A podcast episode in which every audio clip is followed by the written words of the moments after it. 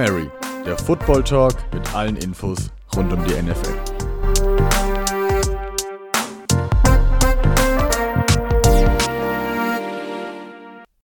Hallo und herzlich willkommen zur dritten Folge von Hail Mary, unserem Football Talk.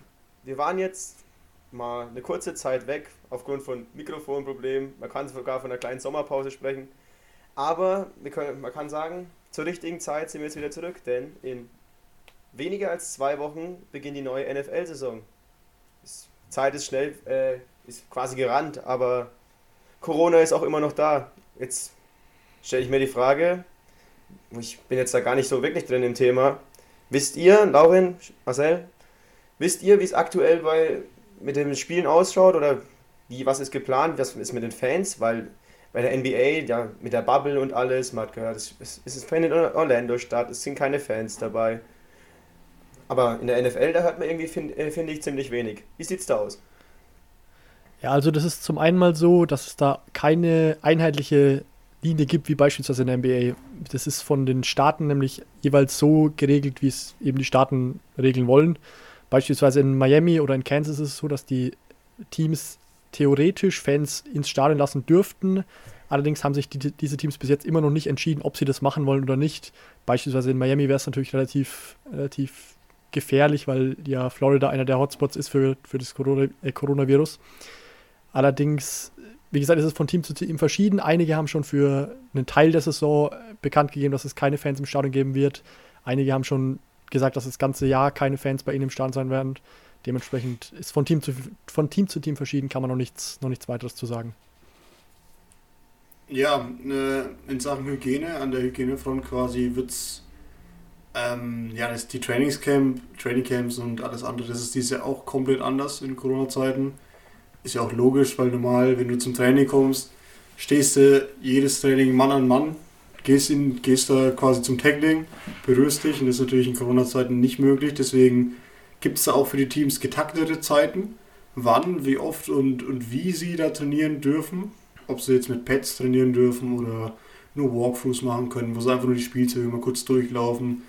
Und die Spieler werden alle jeden, also Spieler und Mitglieder werden alle jeden Tag getestet und sollen dann, also die Testergebnisse werden dann in ein Labor gebracht und da werden die dann untersucht. Und wenn der jemand positiv ist, muss er eben dann in Quarantäne logischerweise und alle anderen, die mit ihm in Kontakt standen. Und so versucht man eben sicherzustellen, dass möglichst wenig Spieler sich anstecken. Klappt bis jetzt ganz gut. Gab natürlich schon die eine oder andere Panne, ist aber auch logisch, gibt es ja auch in anderen Bereichen von, von Corona, hat man jetzt ja in Bayern gesehen. Aber an sich, das Hygienekonzept funktioniert bis jetzt ganz gut. Aber das mit, der, mit so einer Bubble wie in der NBA, das ist äh, für die NFL vermutlich nicht tragbar, oder? Da ist das, das Volumen einfach von der NFL viel zu groß. Ja, genau, schon allein dadurch, dass es eben unglaublich große Teams sind. Da ist der Coachingstab ja schon allein so groß wie so ein NBA-Team. Dementsprechend ist es nicht, nicht praktikabel, das an einem zentralen Ort zu spielen, wie beispielsweise in Orlando bei der NBA, wo das wunderbar funktioniert, aber das ist für die NFL leider nicht möglich. Ja, aber das, das bietet natürlich auch noch ein bisschen Spannung, wenn du nicht diese die Bubble hast und die Sicherheit, dass die Spieler sich da nicht anstrengen können von außerhalb. Du hast ja so viele, so viele Spieler im Kader und musst dir aber auch schon im Vorhinein klar sein, welche Spieler du nachnominierst, bzw. nachwählst aus dem, sei es aus dem Practice Squad, sei es von, keine Ahnung, du telefonierst mit einem, mit einem Free Agent Spieler noch. Das, also da, da geht es wirklich diese Jahr viele interessante Sachen. Weil es kann natürlich sein, dass dir dann komplett der, der Quarterback-Staff äh, Stab weg, also die drei Quarterbacks wegbrechen, wenn da jetzt einer Krone haben sollte. Und dann stehst du halt da, dann musst du erstmal gucken, was du machst. Ja, deswegen haben auch einige Teams zum Beispiel schon in Consideration, also versucht, äh, einen Quarterback zu eliminieren, quasi von dem Quarterback-Room, dass man eben auf jeden Fall einen hat, der das Playbook kennt, der sich im Team auskennt, der seine Sp Mitspieler schon kennt und der eben, falls ein Fall im, im Quarterback-Room auftritt, der dann immer noch äh, quasi da wäre, falls äh, alle Stricke reißen, den man aufstellen könnte, haben auch einige Teams schon äh, versucht, das, das so zu machen oder sind gerade dabei, das so zu machen, was ich auch kein, keine schlechte Idee finde an sich. Gut, Corona hält die NFL in Atem, aber dann kommen wir jetzt mal zum Sportlichen, weil äh, Hygienethemen machen halt nicht so viel Spaß wie unser Sport Football. Und wir fangen gleich mal mit den äh, News aus der NFL an.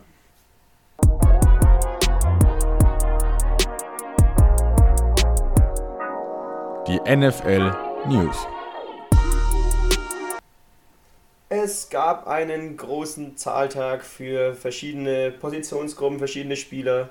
Ob die verdient waren, werden wir gleich mal so ein bisschen beurteilen. Aber Miles Garrett hat, als, hat den Anfang gemacht und hat bei den Browns, der äh, frühere Nummer 1 Pick des Drafts, hat einen neuen Vertrag unterschrieben für fünf Jahre und 125 Millionen, was schon eine Menge Geld ist. Dachte man, dass das jetzt erstmal für, äh, für eine Zeit lang der teuerste Vertrag für einen Defensive End sein wird. Doch nur wenige Tage, Stunden später haben die Chargers nach, äh, nachgezogen und ähm, mit Joey Bosa, äh, dem Bruder von Nick Bosa, der letztes Jahr mit den äh, San Francisco 49ers in den, im Super Bowl stand, der hat seinen Vertrag mit den Chargers verlängert, was ihn dann zum neuen bestbezahlten äh, Defensive End der Liga gemacht hat, der für fünf Jahre und 135 Millionen unterschrieben hat. Jetzt ist ähm, Bosa hatte immer wieder, kam immer wieder Gerüchte hoch, ob er vielleicht nächstes Jahr in der Free Agency die Chargers verletzt. Äh, war immer wieder Gerüchte da. Diese Gerüchte kann man jetzt wohl äh, ad acta legen, denn wer so einen Vertrag unterschreibt, der äh, wird die Chargers nicht verlassen. Jungs, was haltet ihr von den Deals? Ja, es sind natürlich beides super Athleten auf, auf Defensive End, ist gar keine Frage. Garrett ist zwar jetzt zuletzt durch, den, durch diese Helmattacke auf Mason Rudolph aufgefallen, aber sportlich natürlich ein einwandfreier Spieler. Ist jetzt ja für die nächste Saison auch wieder, wieder geklärt von der, von der Liga, also darf spielen. Auch Nick Bosa ist natürlich, Joey Bosa, sorry, falscher Bruder. Joey Bosa ist natürlich auch äh, ein klasse Athlet, seitdem er in der Liga ist. Riesennummern gepostet, überragend. Also auf jeden Fall verdient. Wer da genau der Bessere ist, mag ich gar nicht, mag ich mich gar nicht festlegen. Ja, ich, ich finde es auch sehr treffend. Das ist bei den beiden die geben sich von, von der Athletik her, von, von den ähm, Zahlen, die sie abliefern, nicht viel. Deswegen finde ich es auch angebracht, dass die Verträge sich nicht viel geben. Klar, man kann jetzt sagen, 10 Millionen, nicht viel, ja. Aber ob es jetzt 125 oder 135 sind, dann da geht es ja nur noch quasi um eine Macht, eine Machtdemonstration von, von Bowser, dass er ein bisschen mehr verdient als, als äh, Garrett eben. Und da muss ich ganz ehrlich sagen, ich, ich finde beide Verträge gerechtfertigt, diesen außergewöhnlichen Athleten. Ja, Garrett Und, hatte. Ja. Oh, ja, doch, red weiter.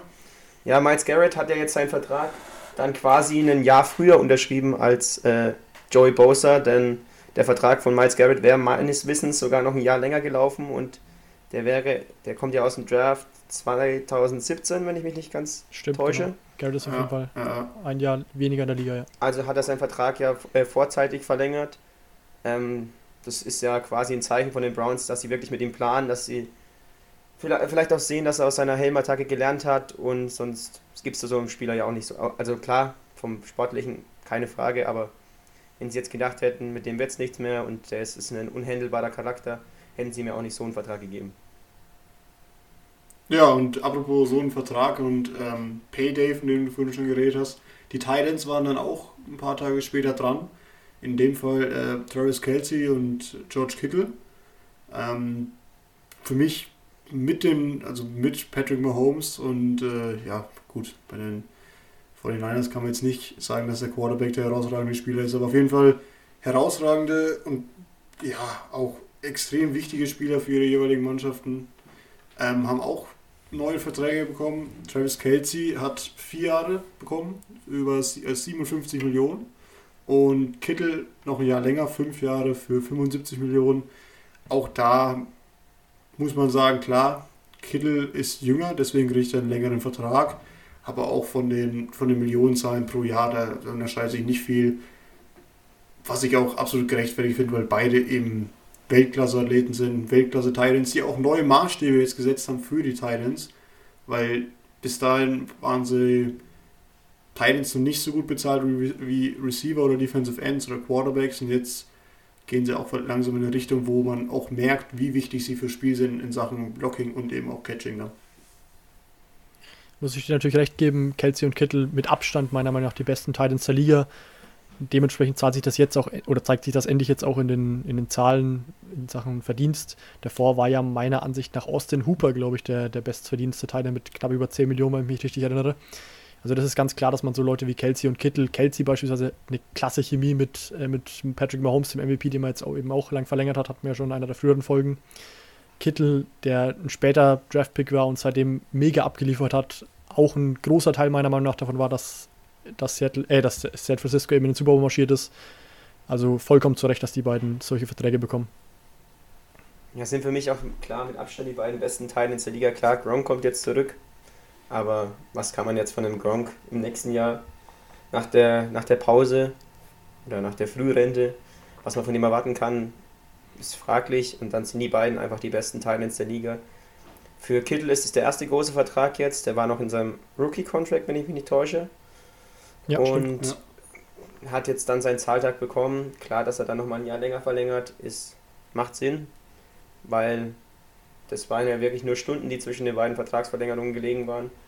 Und dann ähm, pulverisierst du quasi den äh, Vertrag nochmal, um dann der bestbezahlte Spieler auf deiner Position zu sein.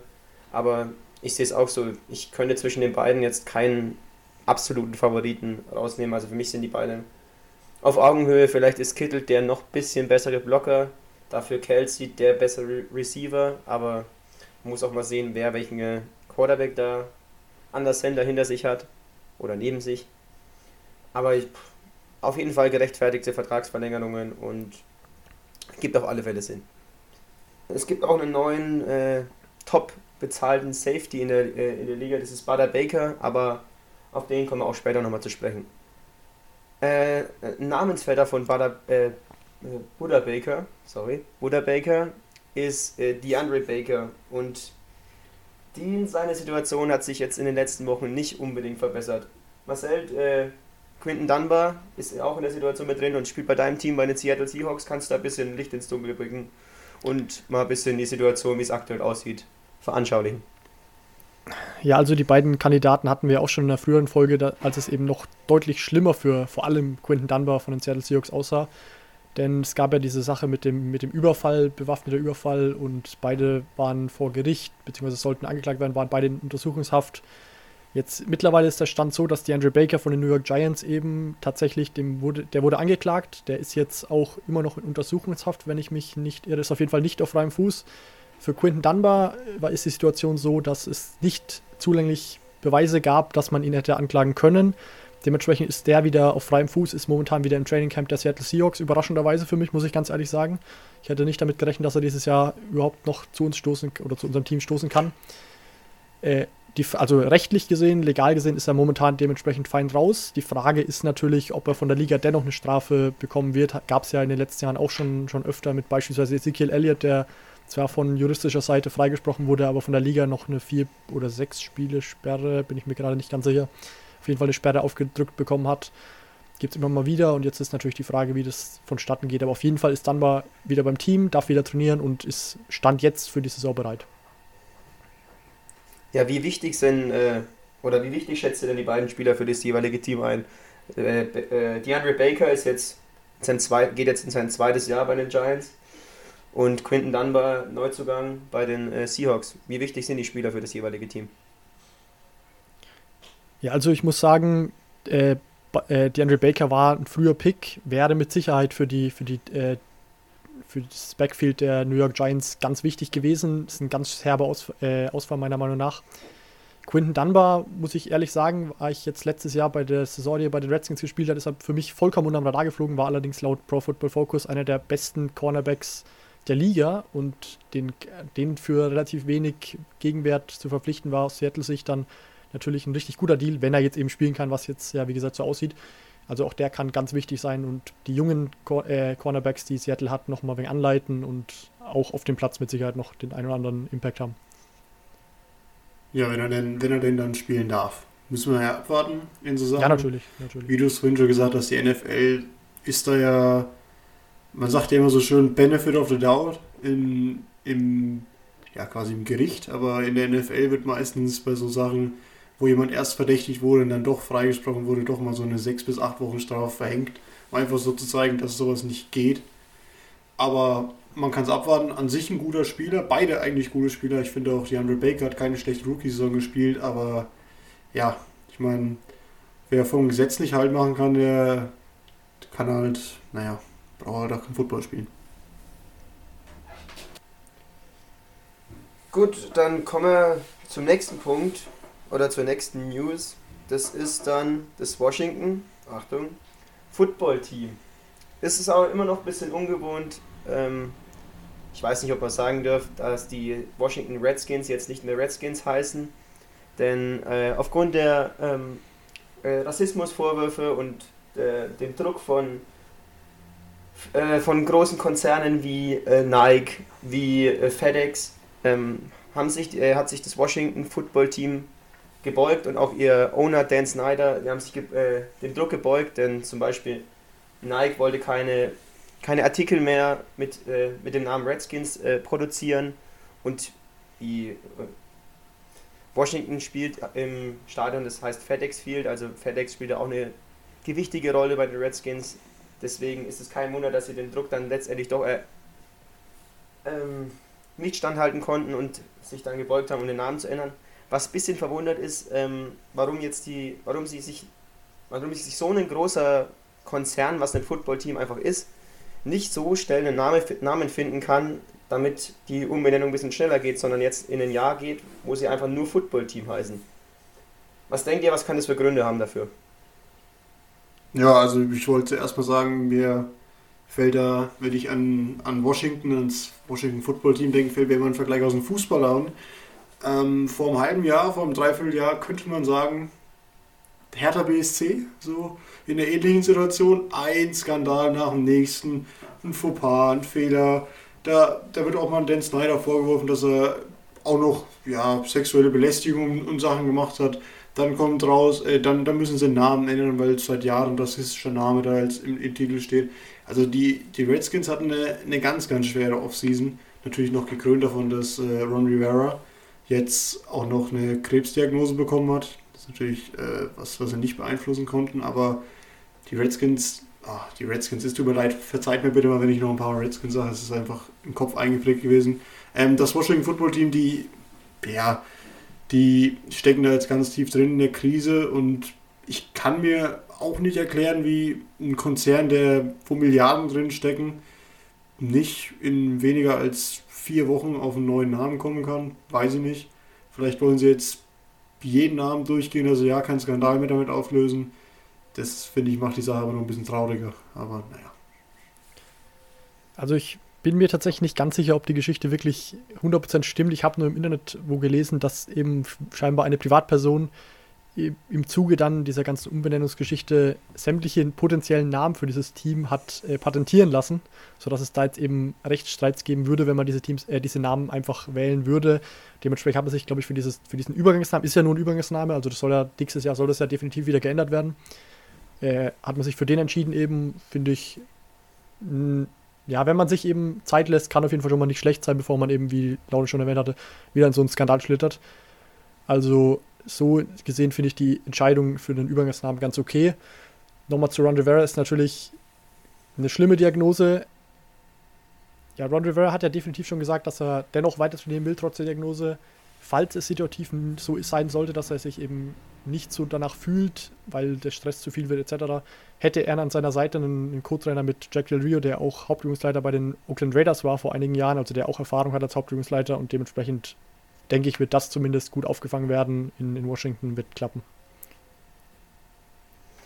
Ja, also ähm, ist immer schwierig zu sagen, ist so die, so eine Krebsdiagnose ist immer hart. Man weiß jetzt gar nicht, wie, es weiter verlaufen kann. Es kann ja natürlich eine Chemotherapie die Folge sein. Dann wird er das Jahr vermutlich bei den Redskins komplett verpassen oder kaum da sein. Und dann für ein Team, das eh aktuell eine schwierige Zeit durchmacht, ähm, ist es dann natürlich auch nicht leichter, auch für einen jungen Quarterback wie Dwayne Haskins, wenn er dann auf äh, in seinem Coaching-Staff noch eine gewisse Ungewissheit drin hat. Das macht es für das ganze Team nicht leichter. Ist halt die Frage, was bei den ähm, Washington, beim, beim Washington Football Team jetzt in Zukunft, wie es weitergeht. Aber auf der Quarterback-Situation, die ich gerade angesprochen habe, hat Dwayne Haskins jetzt plötzlich, was heißt, also schon plötzlich so aus dem Nichts jetzt ein bisschen wieder Druck bekommen. Denn ein, kleine, ein kleine, äh, kleines äh, Lichtlein, das bei den äh, Washington, Red, äh, Washington beim, bei, in Washington aufgeht, ist der Name Alex Smith, der nach, nach seiner grausamen Verletzung, bei der er sich alles im Knie, glaube ich, zerstört hat, was man sich im Knie zu zerstören kann. Und äh, wo die Karriere oder sogar das Leben zwischenzeitlich auf dem, äh, auf dem Spiel stand. Der ist jetzt wieder geklärt worden und kann das Training wieder aufnehmen. Welche Rolle kann Alex Smith nächstes Jahr spielen? Ja, lass mich nochmal kurz auf Ron Rivera zurückkommen. Ich habe es vorhin noch nicht gesagt. Und natürlich bleibt uns an der Stelle hier nur zu sagen, wir hoffen natürlich, dass er gesund wird und Absolut. gesund bleibt, weil er hat natürlich eine frühe Diagnose bekommen. Das ist bei Hautkrebs immer eine gute Sache, aber klar bleibt es äh, beim Hoffen, dass wir da haben können. Da hoffen wir, dass er einfach da bleibt, weil Ron Rivera eigentlich auch ein guter Typ ist. Kann man nichts drüber sagen. Und ähm, Alex Smith, ja, ich, ich weiß nicht, was ich dazu sagen soll. Ich finde es immer ein bisschen schwierig. Ein Spieler, der, wie du schon gesagt hast, nicht nur fast seine Karriere, sondern auch seine Fähigkeit zu laufen verloren hat.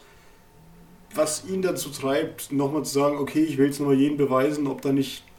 Also, wenn ich jetzt, ich kann mich nur in die Situation von seiner Frau und von seinen, ich glaube, er ist auch schon Vater, von seinen Kindern reinversetzen. Jawohl.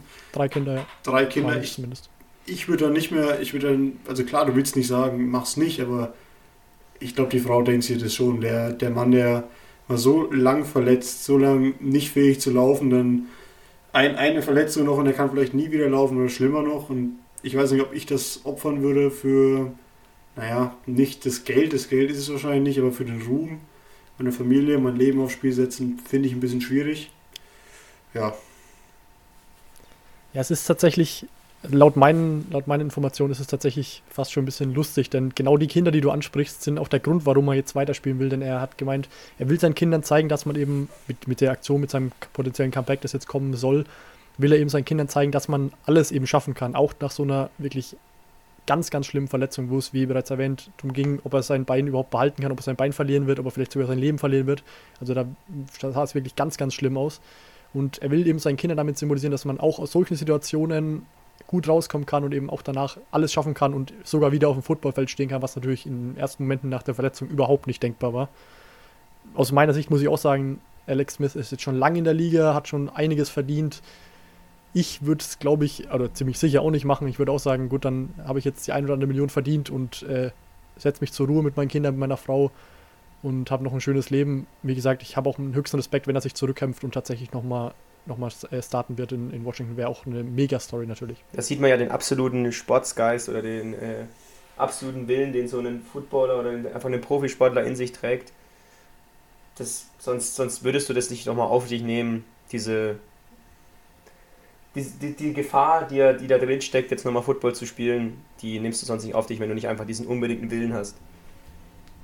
Ja, aber ich, ich verstehe es trotzdem nicht. Ich verstehe nicht, wie man, wie man sagen kann, man will seinen Kindern ein gutes Vorbild sein und kommt da aus einer Verletzung zurück, die ihn beinahe ein Bein gekostet hätte, noch viel mehr hätte kosten können und sagt dann, ja, ich bin jetzt ein Vorbild für die, das verstehe ich nicht. Also die, die Message finde ich ja gut, man kann alles erreichen, man soll alles versuchen, klar, aber zu welchem Preis? Also man muss auch immer, diese, so, die Begründung fand ich einfach, naja, wenn, wenn das ein wirklicher Grund ist, keine Ahnung, will ich nicht in die Erziehung mit einmischen, aber ich bin ja gar noch kein Vater, ich kann es nicht einschätzen, aber ich würde meinen Kindern auf jeden Fall sowas nicht sagen.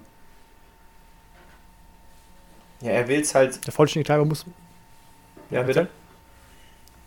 Äh, der Vollständigkeit halber muss man natürlich auch sagen, er ist natürlich medizinisch wieder geklärt. Also er darf von Ärztesicht aus wieder spielen. Also ja, nicht so, dass er jetzt ein komplettes Risiko auf sich nimmt. Natürlich ist er geklärt, aber ihr wisst doch, wie, schnell, wie schnell sowas geht. Äh, wie, wie oft haben sich schon Leute beim Fußball, die einen Kreuzbandriss, oder auch beim Football, die, die einen Kreuzbandriss hatten, die wurden geklärt, dann haben sie zwei Monate später wieder einen Kreuzbandriss im gleichen Knie gehabt. Sowas geht schnell. Klar, du wirst da geklärt, weil du ja keine Verletzung mehr hast, aber so eine alte Verletzung, die reißt eben schnell wieder auf. Und wenn das nochmal passiert, dann wird er halt nie wieder laufen können. Und das ja, ist halt. Ich, ich persönlich muss dir, muss dir, wie gesagt, vollkommen recht geben. Also ich, ich sag ja, ich habe ja schon vorhin, vorhin gemeint, ich würde auch niemals in der Situation wieder spielen. Ich fand es nur tatsächlich eine, eine schon relativ inspirierende Story, dass er eben auch auf so wirklich harte und meiner Meinung nach sogar grenzwertige Weise seinen Kindern aber trotzdem ein Vorbild sein will eben. Also ich finde es schon auch eine, eine schöne Sache. Man wünscht ihm natürlich, wie eben Ron Rivera auch, nur das Beste, dass das alles heil bleibt. Er, wenn er wieder spielen will, dann spielen kann, zurückkommen kann und dann fit bleiben kann. Absolut, das wäre mein, mein Highlight, wenn ich in, in ein Jahr sagen muss, okay, Alex Smith, Ron Rivera haben zusammen Super Bowl gewonnen. Das wäre das wär meine Story. Dann, äh, dann wisst ihr, wo ihr, wo ihr nachhaken müsst, wer da einen Fehler gemacht hat. Aber Nein, natürlich. Ich will, ich will auch, dass der, Spieler, dass der Spieler gesund bleibt, das ist mir schon klar. Aber äh, ich weiß ja nicht, inwieweit es medizinisch Sinn macht. Ich hoffe einfach nur, dass er, wenn er das macht, gesund bleibt und dann eben vielleicht auch noch ein bisschen spielen kann. Von jemandem, der mal, äh, mal jemand von mal wieder spielen will, zu jemandem, der sich mit Aktionen so weit ins Abseits geschossen hat, dass er vielleicht nächstes Jahr vielleicht nie mehr äh, Football spielen wird. Ähm, es geht um Earl Thomas. Ähm, ja, Marcel, was ist da passiert? Ja, also Earl Thomas stand ja bis vor kurzem, vor ein paar Tagen stand er noch bei den Baltimore Ravens unter Vertrag, kam da vor, vor der letzten Saison eben von Seattle nach Baltimore rüber. Und da gab es jetzt folgende Situation. Beim Training war es nämlich so, dass er wohl, da gab es ein Video zu, wohl wieder ein bisschen gefreestylt hat, wie er es eben in Seattle auch schon gemacht hat, dass er nicht sich eins zu eins ans Playcall gehalten hat, sondern eben, wenn er was gesehen hat, auch gerne auf den Zug gesprungen ist und das lieber verfolgt hat. Dadurch kam ein Receiver vollkommen frei, hat einen langen Touchdown gefangen, also im Training natürlich, noch, noch keine Spielsituation, nur im Training, aber trotzdem, da sind die Jungs ja auch schon auf Strom.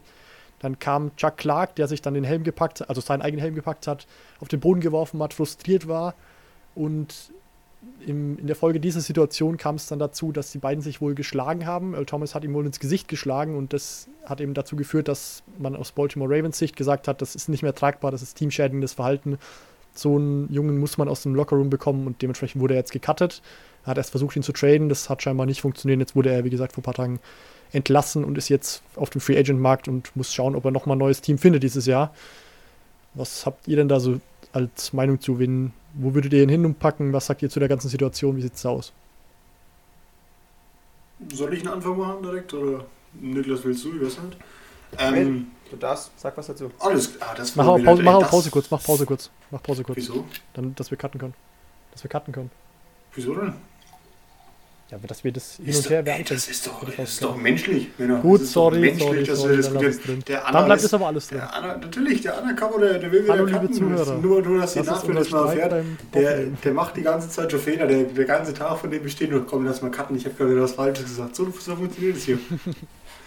äh, nee, Spaß beiseite. Ähm, ja, das, ist, das machen wir. Das machen wir bald. Äh, wenn es gefordert wird, schreibt es mal in die Kommentare, wenn es gefordert wird. Wir behind the scenes, wie wir, wie wir hier gerade ganz bürgerlich an unseren Schreibtischen sitzen. Der eine sogar am Schreibtisch von seiner Schwester.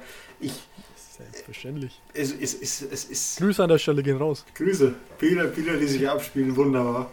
Naja, ähm, ja, was, was soll ich da großartig zu sagen? Earl Thomas hat ja eine Historie. Ist, ist das das richtige Wort? Hat eine Historie? Ja, hat eine Ja. Historie von. Bitte? Passt alles. Was alles? Danke dir. Ähm, hat, eine, His- Alter, jetzt jetzt Vogelwild. hat eine Historie von, von Off-Field ähm, Issues ja schon gehabt. Der hat sich immer wieder mal Sachen rausgenommen, auch in Seattle. Äh, kam er mal, hat, hat offen, äh, öffentlich Pete Carroll Mittelfinger gezeigt, beziehungsweise hat einen Mittelfinger an die, in die Bank gezeigt und hat dann gemeint, ja, das war für Pete Carroll. Dann hat er sich bei den Ravens mal rausgenommen, einfach nicht mit dem Team zurückzufliegen, sondern ist in Seattle geblieben, als sie in Seattle gespielt haben. Also das ist nicht das erste Mal, dass er, dass er negativ auffällt. Und äh, Coach Harbour, der ist ja eigentlich, gilt er als sehr angesehener Coach in der Liga. Also, ähm, wenn der jemanden rausschmeißt, dann muss wirklich was Handgreifliches passiert sein oder ja, eben wie es offensichtlich passiert ist. Also grundlos macht er das nicht und ich weiß nicht, wie, wie ich das einschätze, ob da jetzt andere Teams sagen, pass auf, der hat Probleme bei Coach Harbour gehabt. Nehmen wir den jetzt überhaupt noch oder sagen wir lieber, nee, also der ist nichts für uns, der passt auch nicht in unser Team rein. Klar, da gibt es einige Teams, die sind ja, dafür bekannt, sowas zu machen, aber da kannst du ja vielleicht was drüber sagen, Niklas. Ja, ein Name, der jetzt in den letzten, in den letzten Tagen durchaus oft fällt, sind die Dallas Cowboys, die auf jeden Fall im Backfield noch was machen könnten oder vielleicht auch sollten. Aber ich weiß nicht, was das für ein Zeichen ist an so einer Mannschaft, wenn du dir so einen Spieler ein- einfach wieder holst. Klar, äh, Football ist ein Business, da muss man auch mal über, über Menschliches, leider, hinwegsehen, damit um den sportlichen Erfolg und auch halt den wirtschaftlichen Erfolg dadurch gewährleisten zu können, aber klar, Earl Thomas ist eine, durch seine Spielweise und auch dadurch, dass er mal improvisiert oder einfach mal was Verrücktes macht, ist er, das macht ihn auch aus und das macht ihn auch so gut. Aber ich kann mir nicht vorstellen, dass es seine einzige Aktion war, weil es gibt im Training oft mal so, also da, da, da knallt es auch mal, da wird sich auch mal, wenn, wenn, wenn oft bei der D-Line und der O-Line, wenn die im Training aufeinander knallen, da, da, da gibt es auch mal Stress, da gibt es auch mal Handgreiflichkeiten. Okay, es muss jetzt nicht, nicht einfach so bei Unterhaltungen ins Gesicht geschlagen werden, das ist es natürlich nicht. Aber ich denke, dass da noch ganz andere Sachen vorgefallen sind. Da wird auch die, der Mittelfinger an die Bank, das werden, werden die äh, von den Ravens auch wissen. Also sie kennen auch die Vergangenheit von Earl Thomas. Dann ist eine Off-Season, wo er äh, mit dubiose Aktionen, mit ähm, gewissen Frauen und äh, sein Bruder, sein Bruder geteilt hat. Seine Ehefrau und sein Bruder. Ja, da. Die Ehefrau mit der, an der Waffe und sein Bruder. Ist die Frage, was, was mit Earl Thomas, wie es mit Earl Thomas weitergeht. Ich treffe mir, äh, ich tue mir da schwer. Ich dachte, wenn, wenn er jetzt direkt entlassen wird, dass da ganz entweder ganz schnell ein Team da ist, das sich Earl Thomas schnappt, oder jetzt, vielleicht geht es sogar in Richtung Antonio Brown, dass da jetzt viele sogar die Finger davon lassen und sagen so, hole ich mir den jetzt ins Haus? Nee, muss nicht sein. Also ich habe keine Ahnung, wie es mit Earl Thomas weitergeht. Ich persönlich glaube, dass es doch mehr oder minder nur eine Frage der Zeit sein wird. Also ich glaube, dass der Preis, den er momentan fordert, höchstwahrscheinlich noch viel zu hoch sein wird. Wie gesagt, wenn man so Personal Issues hat, ist es ja immer für einige Teams ganz schnell ein Zeichen, da eben die Finger von zu lassen. Auf der anderen Seite, glaube ich, gäbe es einige GMs und einige, einige Coaches, die sowas gut jonglieren könnten, die sowas gut moderieren könnten. Ich denke, wenn der Preis fällt, dann wird sich doch der ein oder andere Interessent ergeben. Wie gesagt, der des Cowboys hast du in den Raum geworfen. Die haben jetzt meiner Meinung nach, glaube ich, äh, sich öffentlich sogar distanziert, dass sie eben ihm kein Angebot machen wollen. Aber es gibt dennoch ja einige Teams, die, die auf einigen Positionen, beispielsweise Defensive Backfield, äh, Spieler bräuchten. Und ich denke, wenn der Preis fällt, dass er dann relativ schnell, trotz der, der Personal Issues, dass er da seinen, seinen Landing-Spot finden wird, sein, sein Team finden wird und nächste Saison wieder NFL-Football spielen wird. Ja, was hat er denn verdient bei den. Ich, ich dachte, der hat so um die 12 Millionen bei den. Also ich könnte mich auch täuschen, bei den Ravens verdient und hat auch einen Vierjahresvertrag bei denen unterschrieben. Also dass sie den cutten, das hat auch finanziell nicht. Also da, da ist schon viel Deadcap auch jetzt dabei bei den Ravens und wo, ja. wohin, wohin wird denn der Preis fallen? Ja, mit der, mit der Garantiesumme. Ist tragbar? Mit der Garantiesumme muss ich kurz noch reingreifen. Mit der Garantiesumme, die ja auch logischerweise bei, oder mit dem Signing-Bonus, waren es, glaube ich, sogar über 20 Millionen, die, die man in dem einen Jahr verbraten hat, muss man quasi sagen, oder die man eben an El Thomas äh, ausgezahlt hat, weil man diese Garantiesumme bzw. diesen Signing-Bonus ja eben über die ganzen vier Jahre gesehen, werden die nicht mehr so ins Gewicht gefallen, aber über ein Jahr ist es dann doch schon recht viel. Ähm, sonst vom, vom, Cap, äh, vom, vom Salary her wären es, glaube ich, wie du sagst, um die 10, 11 Millionen gewesen. Was allerdings auch im, im ligaweiten Safety-Vergleich schon auch nicht so schlecht ist, auf jeden Fall. Mhm. Dementsprechend, ja, den Preis wird er garantiert nicht mehr bekommen. Gehe ich von aus, er wird seine, seine Ansprüche runterschrauben müssen. Auf der anderen Seite, aus Baltimore Ravens Sicht ist es eben so, das als Dead Cap stehen zu lassen, ist natürlich auch ein Wort. Das ist auch ganz schön viel.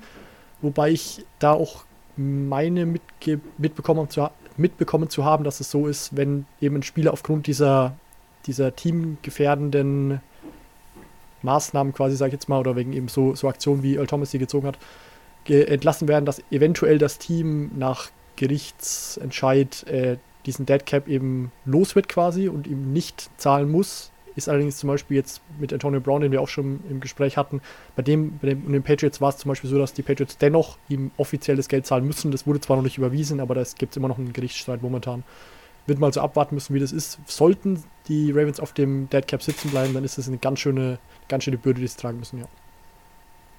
Ja, gut. Ähm, das ist immer so eine, die Sache mit den mit den Gerichtsentscheiden, da kommt es ja auch immer drauf an, was da im Vertrag steht, wie die Regel dafür ist, wenn der das und das macht. Aber ja, also die Tatsache, wie du schon sagst, die Tatsache, dass sie das überhaupt gemacht haben, das überhaupt riskieren, dass sie vielleicht auf dem Dead Cap sitzen bleiben, zeigt ja schon, der muss, wie Niklas schon gesagt hat, der muss mehr vorgefallen sein als nur diese eine Handgreiflichkeit. Der muss schon in der Kabine, müssen da schon die Spieler sich ausgesprochen haben gegen ihn. Der muss nur nicht zum Training gekommen sein. Der muss keine Ahnung, was er alles gemacht haben muss, aber ich glaube nicht, dass sie den, also dass sie so viel Geld und so viel, ja, auch so, so ein Star quasi aus der Mannschaft raus entfernen wegen, wegen einer Handgreiflichkeit. Kann ich mir nicht vorstellen, aber wie gesagt, da muss ein bisschen was mehr passiert sein.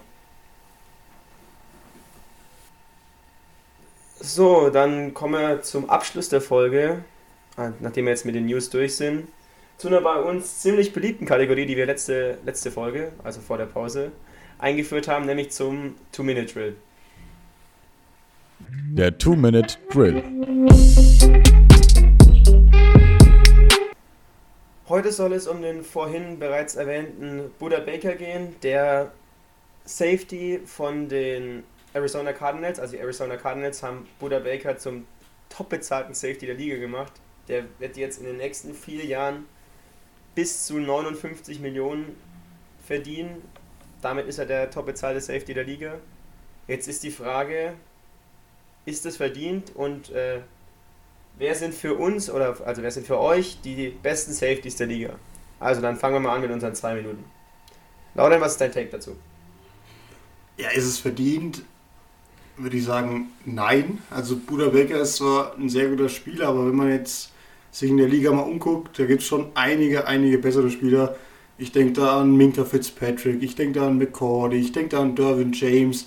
Klar, einige von denen, oder auch an, an Tyron Matthew, den Honey Badger, einige von denen sind entweder alt und haben deswegen nicht mehr so langfristige Verträge oder viel Geld bringende Verträge. Die anderen sind noch ein Rookie-Vertrag.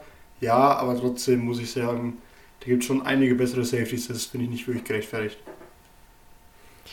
Also ich persönlich muss sagen, natürlich hat er einen, einen großen Vertrag verdient, hätte ich gesagt. Er spielt ja schon solide.